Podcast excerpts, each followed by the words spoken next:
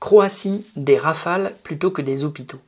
Le gouvernement croate a annoncé vendredi 28 mai l'achat de 12 avions Rafale d'occasion au prix de 999 millions d'euros pour remplacer les MiG-21 acquis du temps de l'URSS. Le prix comprend la formation et l'entraînement des pilotes et l'armement, missiles et bombes guidées. Dassault et le gouvernement français ne cachent pas leur joie. L'engin a été préféré à des F-16 américains dernier cri, à des F-16 d'occasion proposés par Israël et à un avion suédois. Le Rafale leur est emporté grâce en grande partie à un prêt garanti par la France.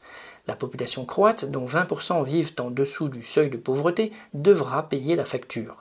L'image de carte postale qu'offre la Croatie, devenue une destination touristique prisée, du moins avant que la pandémie de Covid-19 ne tarisse les flux, ne masque pas que ce pays de 4 millions d'habitants reste un des plus pauvres d'Europe. La pandémie de Covid-19 l'a frappé de plein fouet, mettant le système médical au bord de la rupture.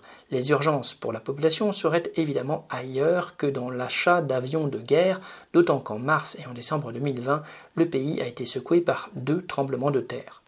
Née de l'éclatement de l'ex-Yougoslavie, membre désormais de l'Union européenne, la Croatie constitue, avec la constellation des États des Balkans, des marchés ouverts à la compétition entre les trusts pour y vendre leurs engins de mort. C'est d'autant plus un danger que derrière l'apparent apaisement des conflits et tensions, le feu couve et que le nationalisme continue de faire des ravages.